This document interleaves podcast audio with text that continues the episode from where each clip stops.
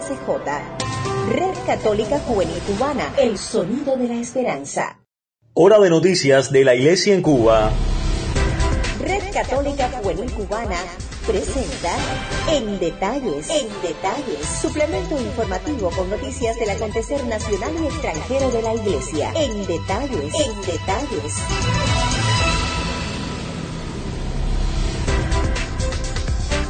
Hola amigos, bienvenidos a una nueva entrega de nuestro suplemento informativo en detalles de RCJ Radio El Sonido de la Esperanza, correspondiente a este martes 30 de junio de 2020, despidiendo ya el sexto mes del año. Me place mucho compartir micrófonos con mi colega Lucy María Cabrera Vivanco. Lucy, bienvenida. Sí, muchas gracias Jorgito, un placer inmenso compartir contigo nuevamente. En el comienzo, como siempre, enviamos un agradecimiento a las cerca de 20 emisoras católicas latinoamericanas que reproducen nuestro espacio en sus parrillas de programación y a ustedes que nos permiten entrar en sus hogares. De inmediato repasamos la página de titulares.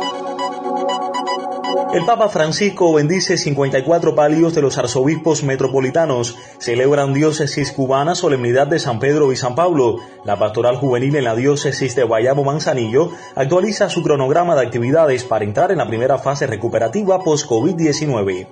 Como siempre, invitamos a una pausa antes de ampliar estas y otras informaciones. A todos, muchas gracias por la preferencia y buena sintonía en detalles. De lunes a sábado por la Red Católica Juvenil Cubana presentamos En Detalles. Compendio informativo con noticias nacionales y extranjeras de la Iglesia.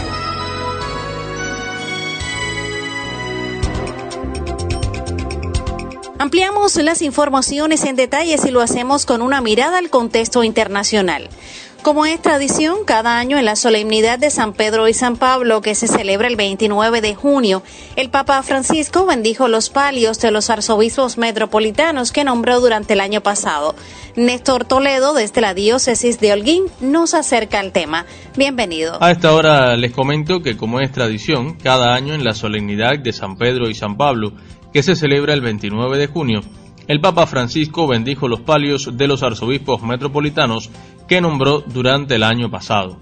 En esta ocasión, el Santo Padre bendijo los palios al comienzo de la solemne celebración eucarística que se presidió en la Basílica de San Pedro con la asistencia limitada de fieles debido a las medidas sanitarias vigentes para evitar contagios del COVID-19 y entregó uno en representación de los 54 arzobispos metropolitanos que no estaban presentes en la Basílica de San Pedro.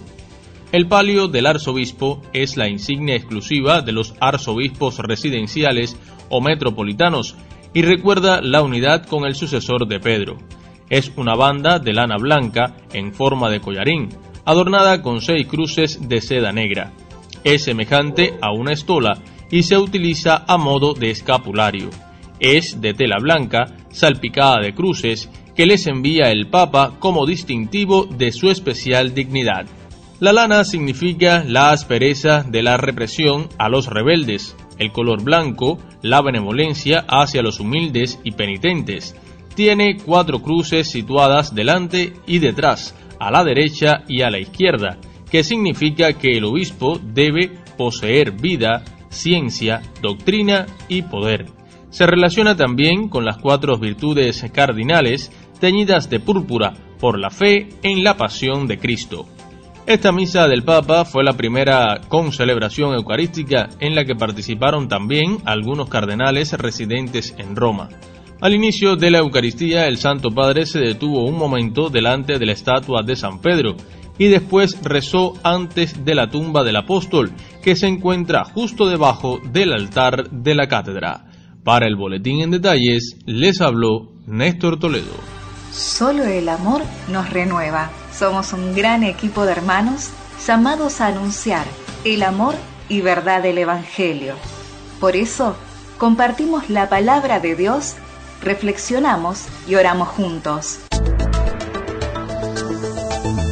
Cambiamos de contexto, pero no de información, pues precisamente la solemnidad de San Pedro y San Pablo fue celebrada en algunas comunidades diocesanas de nuestro país. Los pormenores llegan ahora en los contactos que hacemos con las diócesis de Pinar de Río y Santa Clara. Bienvenidos, los escuchamos. Tú eres Pedro, y sobre esta piedra edificaré mi iglesia. El 29 de junio último, la comunidad parroquial de Puerta de Golpe, en la diócesis de Pinal del Río, celebraba su fiesta patronal, cuya parroquia está bajo el patrocinio de San Pedro Apóstol.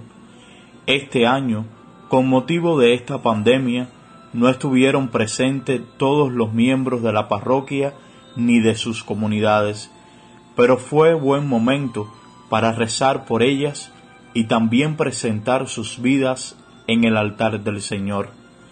La celebración fue presidida por el padre José Carlos Gutiérrez Moreno, administrador parroquial del lugar. El padre nos recordaba en la homilía que la iglesia entera vuelve sus ojos hacia los dos apóstoles que son columnas de la iglesia. Celebrar a San Pedro y a San Pablo es reconocer que nuestra fe está fundamentada en ellos por Jesucristo. También en este día, la Iglesia Católica vuelve sus ojos y su corazón hacia el nuevo Pedro, que es el Papa Francisco, que continúa el ministerio apostólico de confirmar en la fe a los hermanos. Pedro Pablo Alonso Yera, para Red Católica Juvenil. La comunidad parroquial de San Pedro y San Pablo de Corralillo celebró en la mañana del 29 de junio su fiesta patronal con una solemne Eucaristía presidida por el obispo diocesano, Monseñor Arturo González Amador, y concelebrada por su párroco, el padre Andy Acosta y el padre Pablo Butigier. Asistieron a la celebración las religiosas de Nuestra Señora del Monte Calvario, quienes desde el cercano Rancho Veloz misionan en la amplia zona norte de la provincia de Villa Clara. Los fieles, con gran alegría, participaron de la celebración y junto a sus pastores rezaron por su terruño, por su comunidad cristiana, por la Iglesia y el Santo Padre en el Día del Papa. Este templo parroquial fue consagrado un 8 de junio de 1851 y desde ese entonces dedicado a los apóstoles Pedro y Pablo, siendo declarado su altar como privilegiado con la llegada de las imágenes de sus patronos donadas por el entonces obispo de La Habana, don Francisco Flakes y Solans, el padre Manuel Báez y por el pueblo de Tapaste. Ese mismo año comenzó a celebrarse en el poblado su fiesta patronal. Cabe destacar que en la pila bautismal de este templo han nacido a la fe generaciones de corralillenses, entre los que se destacan el patriota Leoncio Vidal, el pintor Leopoldo Romañash y el primer arzobispo de La Habana, Monseñor Manuel Ruiz. Llegue a todos los pobladores de Corralillo nuestra oración y felicitaciones en su fiesta patronal. Reportó para este espacio Omar Vega Rodríguez, desde la oficina de prensa del Obispado de Santa Clara. Aquí, tu sintonía es la que cuenta. Nos conectamos contigo a tempranas horas. Solo dinos dónde recibes nuestra señal. Cuando el mundo oscurece, tú eres nuestra luz. Cuando el mundo se trastorna, tú eres nuestra paz. Cuando el mundo muere, Tú eres la resurrección y la vida. Eres tú la fuente de agua pura. Que salta hasta la eternidad. Eres tú la fuerza que nos sostiene. Y nos muestra el camino a casa. Eres tú el amor que nos dice. No tengan miedo, yo he vencido al mundo. Cristo Jesús, Hijo amado del Padre. Escucha nuestra oración por los enfermos. Protege a los que se enfrentan al virus y confírmanos en la esperanza de que pronto todo volverá a ser como antes. Nosotros confiamos en ti. Seguimos con otras informaciones del contexto nacional. La pastoral juvenil en la diócesis de Bayamo Manzanillo, en el oriente del país, actualiza por estos días su cronograma de actividades para entrar en la primera fase recuperativa post-COVID-19. Los detalles se los brinda a esta hora nuestra corresponsal Isabel Amador Pardías. Bienvenida. En estos días, la Pastoral Juvenil de la Diócesis Fayamo Manzanillo actualiza su cronograma de actividades para entrar en la nueva normalidad. En función de las medidas gubernamentales que van teniendo lugar.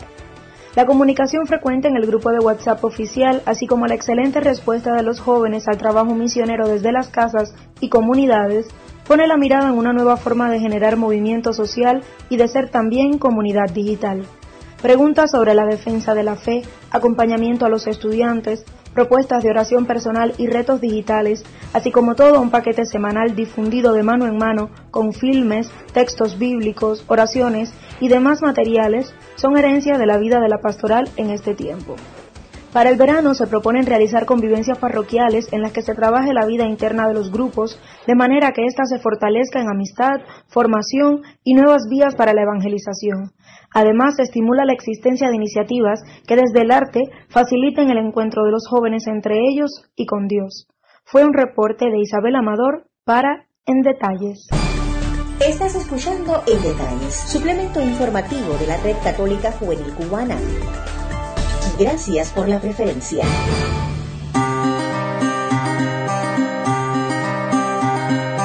Justo en el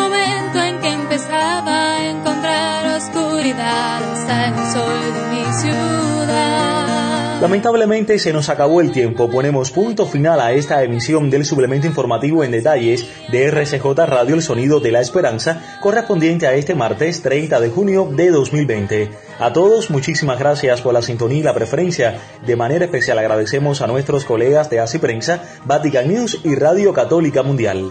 El colectivo lo conformamos Tania Gómez, Omar Vega Rodríguez, Isabel Amador Pardías y Néstor Toledo.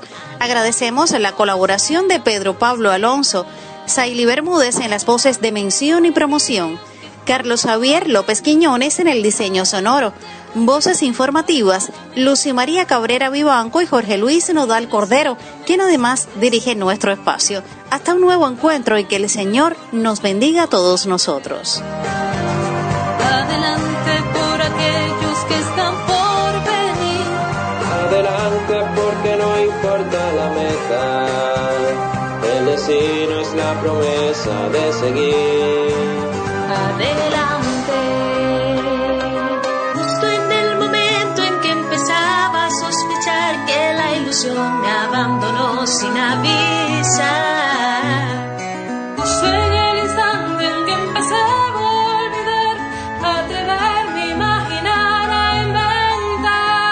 Apareces tú me das la mano. Y sin mirarme te acercas a mi lado. Y despacito me dices susurrando que escuche tu voz